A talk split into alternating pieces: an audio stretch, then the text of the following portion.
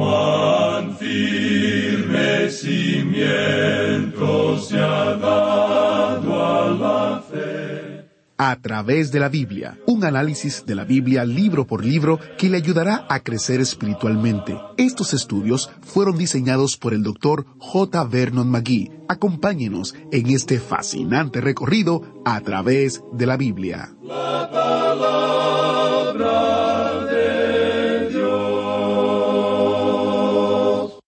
Bienvenidos a A través de la Biblia. Les habla su anfitrión, Heiel Ortiz, y estamos listos y preparados para iniciar un recorrido en la palabra del Señor. Hoy estamos en el libro de Isaías, capítulo 38. Así que iniciamos este tiempo en oración invitándole a que busque su Biblia y la abra o la encienda en Isaías, capítulo 38. Oremos. Padre Celestial. Te damos gracias, Señor, porque podemos estudiar tu palabra. Gracias porque tenemos este tiempo disponible para ti.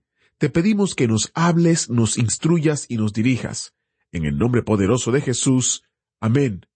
Ahora iniciamos nuestro recorrido bíblico de hoy con las enseñanzas del Dr. Magui en la voz de nuestro maestro Samuel Montoya. Regresamos hoy, amigo oyente, al libro profético de Isaías. Nos encontramos en la sección que llamaríamos la línea divisoria de este libro, y nos encontramos en la sección histórica que comenzó allá con el capítulo 36 y continuará hasta el capítulo 39. En lo que hemos observado anteriormente en los capítulos 1 hasta el 35, se destaca el tema del gobierno.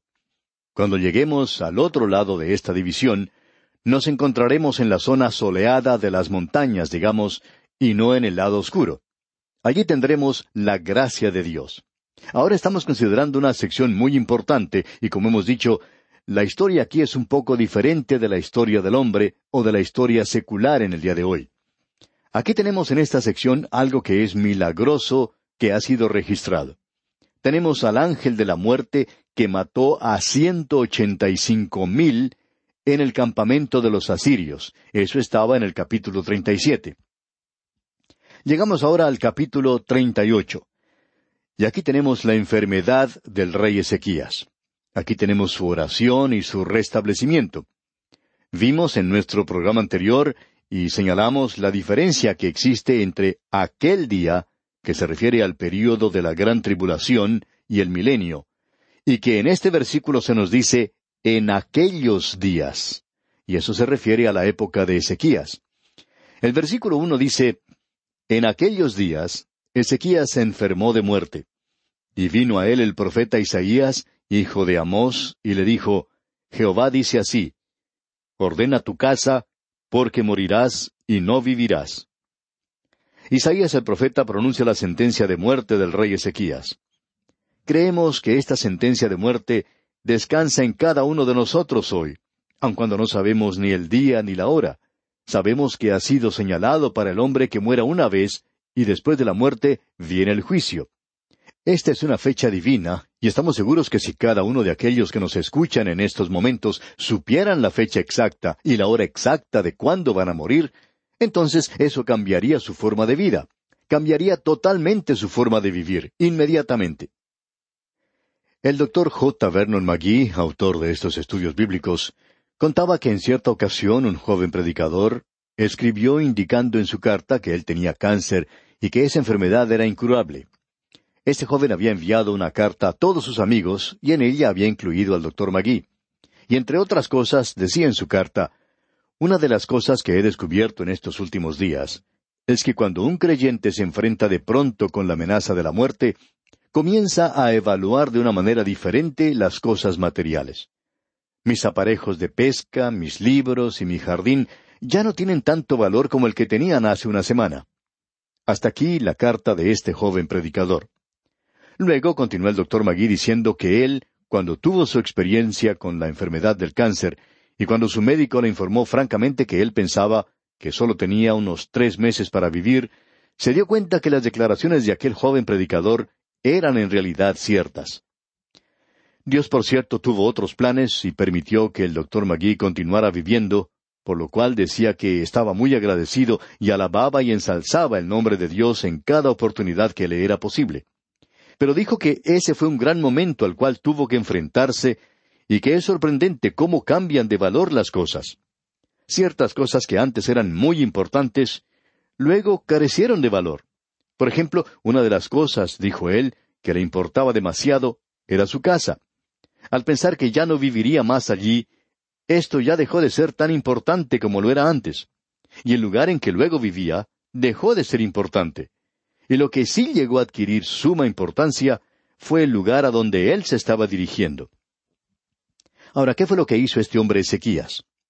Antes de contestar eso, quisiéramos señalar algo en la vida de Ezequías que tiene mucha importancia en revelarnos eso. Pero nos dice aquí en este versículo uno que fue en aquellos días. Identifiquemos entonces exactamente el tiempo en que él tuvo esa llaga o tumor y cuándo le fue entregada esta sentencia de muerte. Bien, fue durante la época cuando Jerusalén estuvo sitiada por los enemigos. Los asirios estaban rodeando la ciudad. Y entonces este rey tuvo problemas afuera de la ciudad y también tenía problemas dentro de sí mismo. Ahora alguien quizá nos diga, ¿y cómo sabe usted eso? Bueno, Ezequías reinó por un período de veintinueve años, y él reinó quince años después de este suceso que se nos menciona aquí.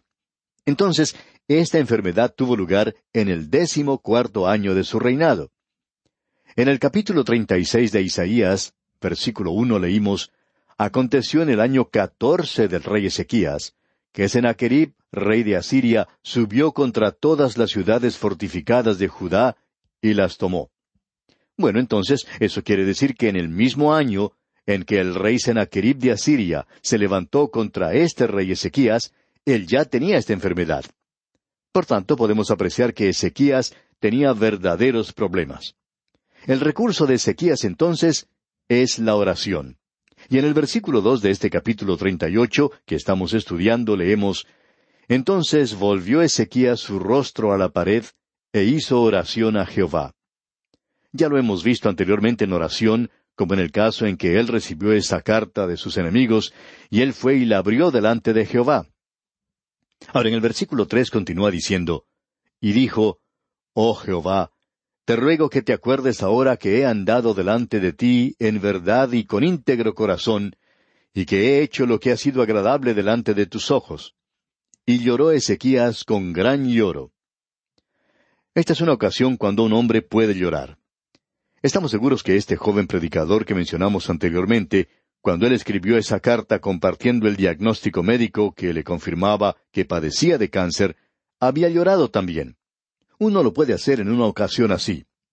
Ezequías entonces oró a Jehová, y basándose en lo que había sido su vida, y en aquel día cuando bajo el Antiguo Testamento se gobernaba o guiaba a la gente con la ley de Moisés, este hombre tenía una reputación muy buena ante Dios.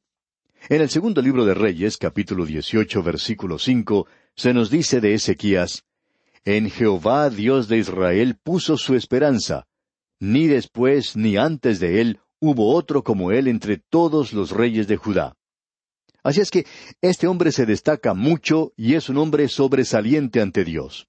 Él nos está jactando cuando dice eso en su oración.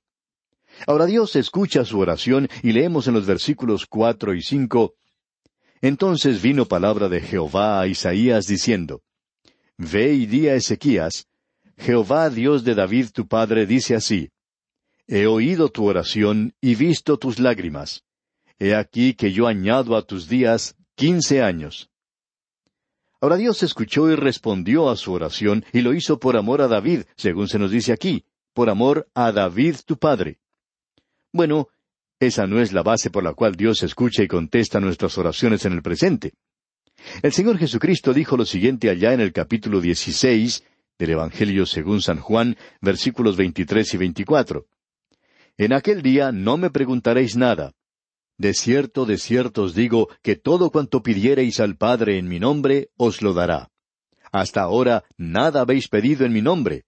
Pedid y recibiréis, para que vuestro gozo sea cumplido. En el día de hoy nosotros podemos ir ante Dios en el nombre de Jesucristo, y debemos ir en oración ante nuestro Padre Celestial. Y si lo que decimos está de acuerdo a su voluntad, si eso complace al Señor Jesucristo, si es en su nombre, entonces Él oirá y responderá a nuestra oración. Amigo oyente, una oración en el nombre del Señor Jesucristo no es necesariamente agregando simplemente su nombre al final de la oración, en el nombre de Jesucristo. Sin embargo, creemos que debe estar allí. No nos gusta en realidad escuchar oraciones como las del día presente, pronunciada por hombres buenos, que simplemente finalizan la oración de forma abrupta. Ellos simplemente dicen Amén. Algunas personas dicen que no tienen tiempo de unir sus manos y cerrar sus ojos cuando comenzamos a orar en nuestro programa. Sin embargo, cuando escuchamos esta otra clase de gente orar, no podemos abrir nuestros ojos a tiempo. Ellos ya están haciendo otra cosa. Creemos, amigo oyente, que la oración debe hacerse en el nombre de Jesús. Y esto quiere decir que cuando usted ora en el nombre de Jesús, significa que se haga la voluntad de Él, que es algo que le agrade a Él. Hay veces en que Él le sana y hay veces en que Él no lo hace. Y Él es quien decide. Pero este hombre que tenemos ante nosotros, Ezequías, se presentó con una base un poco diferente. En el versículo seis, Dios dice algo diferente y nosotros no lo podemos comprender cuando analizamos la época. Leamos el versículo seis de este capítulo treinta y ocho de Isaías. Y te libraré a ti y a esta ciudad de mano del rey de Asiria, y a esta ciudad ampararé.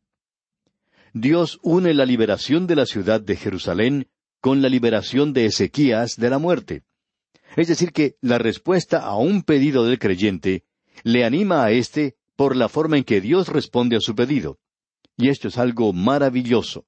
Nos anima mucho, amigo oyente, cuando Dios escucha y responde nuestra oración. Hay muchos oyentes que de seguro oran por nosotros. En aquel día Dios le dio a Ezequías una señal. Él iba a hacer regresar la sombra diez grados en el reloj de Acaz. No tenemos mucho tiempo para dedicarnos a eso aquí, pero las palabras que han sido traducidas como el reloj de sol pueden ser interpretadas mejor como las gradas o peldaños de una escalera. Así es que la sombra retrocedió como diez pasos, como podemos leer claramente en el versículo ocho de este capítulo treinta y ocho de Isaías, donde dice He aquí yo haré volver la sombra por los grados que ha descendido con el sol en el reloj de Acaz, diez grados atrás. Y volvió el sol diez grados atrás, por los cuales había ya descendido. No podemos entrar en detalles, como dijimos, pero aparentemente el reloj del sol de aquel día era algo bastante grande, no algo pequeño colocado encima de un pilar. Creemos que este reloj de sol era algo hecho en forma de gradas, porque así era como se construía en aquellos días. Aparentemente subía hasta cierto punto cuando subía el sol, y lo hacía por un lado de esas gradas, y luego descendía por el otro. De esa forma esa gente podía decir la hora del día. Ahora lo que Dios hizo aquí fue hacer retroceder el tiempo por cuarenta y cinco minutos. ¿Recuerda cuando Dios hizo eso anteriormente? Bueno, ocurrió en los días de Josué, y hay personas que dicen que han encontrado que faltaban cuarenta y cinco minutos en aquel día. Así es que Dios niveló las cosas aquí, y al mismo tiempo le dio una señal a este hombre. Aquí tenemos algo que Ezequías también hizo. Él escribió un salmo en esa oportunidad. Hay muchos que creen que él escribió el Salmo 116, y aquí tenemos un cántico de alabanza, y evidentemente alguien le puso música a eso. La pregunta que se presenta ahora es, ¿estuvo Ezequías en lo correcto al decirle a Dios que extendiera su vida? En el versículo veinte de este capítulo treinta y ocho leemos Jehová me salvará. Por tanto, cantaremos nuestros cánticos en la casa de Jehová todos los días de nuestra vida. Según lo que se nos dice en el segundo libro de Crónicas, capítulo treinta y dos, Ezequías, luego de haber hecho esto, se enorgulleció demasiado y se convirtió en una persona arrogante y orgullosa. Y en el mismo libro segundo de Crónicas tenemos el punto de vista de Dios, y en el versículo veinticinco del capítulo treinta y dos del segundo libro de Crónicas leemos Mas Ezequías no correspondió al bien que le había sido hecho, sino que se enalteció de corazón, y vino la ira contra él y contra Judá y Jerusalén. Aquí tenemos evidencia al hecho de que quizá él no debió haber pedido que se le extendiera su vida. Eso le llevó a que el orgullo entrara en su corazón y él se enalteció demasiado. El autor de estos estudios bíblicos, el doctor J. Vernon McGee, contó lo siguiente. Cuando fui al Señor presentando ante él un asunto similar, recordé esa historia y le dije, Señor, si tú me permites vivir, te prometo hacer solo tu voluntad y continuar presentando tu palabra. No me voy a jubilar de esta tarea de esparcir la palabra. Y hablando francamente, esa es la razón por la cual me apresuré a tomar demasiados compromisos en reuniones y conferencias. Yo no iba a dejar de cumplir lo prometido al Señor.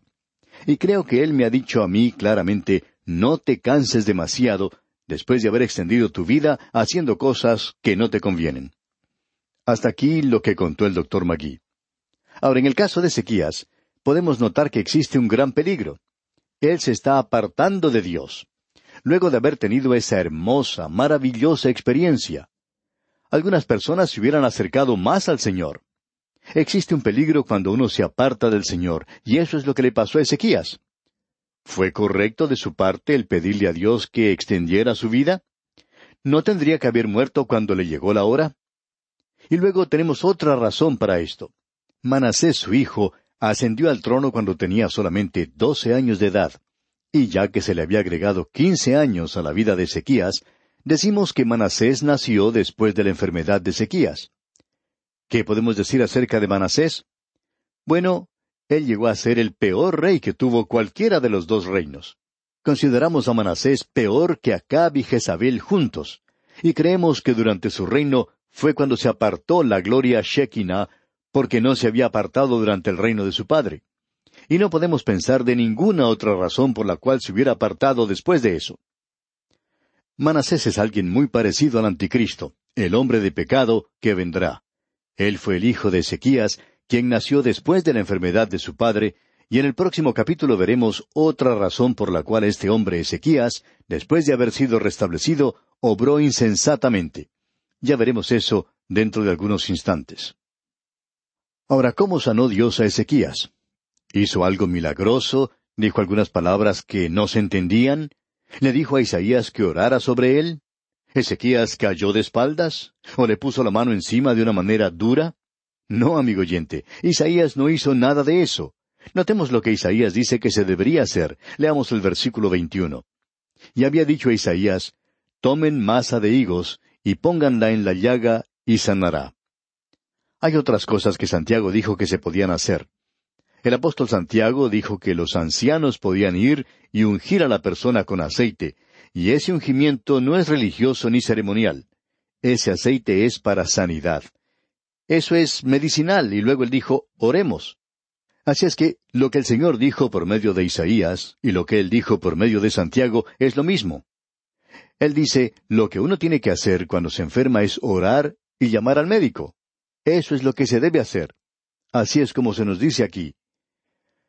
Y llegamos ahora al capítulo treinta y nueve de Isaías, y aquí leemos acerca de la insensatez de Ezequías, y no hay mejor forma de llamar a este capítulo que esta.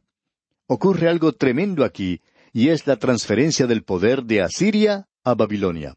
Vamos a ver esto también. Leamos pues el primer versículo de este capítulo treinta y nueve de Isaías. En aquel tiempo, Merodac Baladán, hijo de Baladán, rey de Babilonia, envió cartas y presentes a Ezequías, porque supo que había estado enfermo y que había convalecido.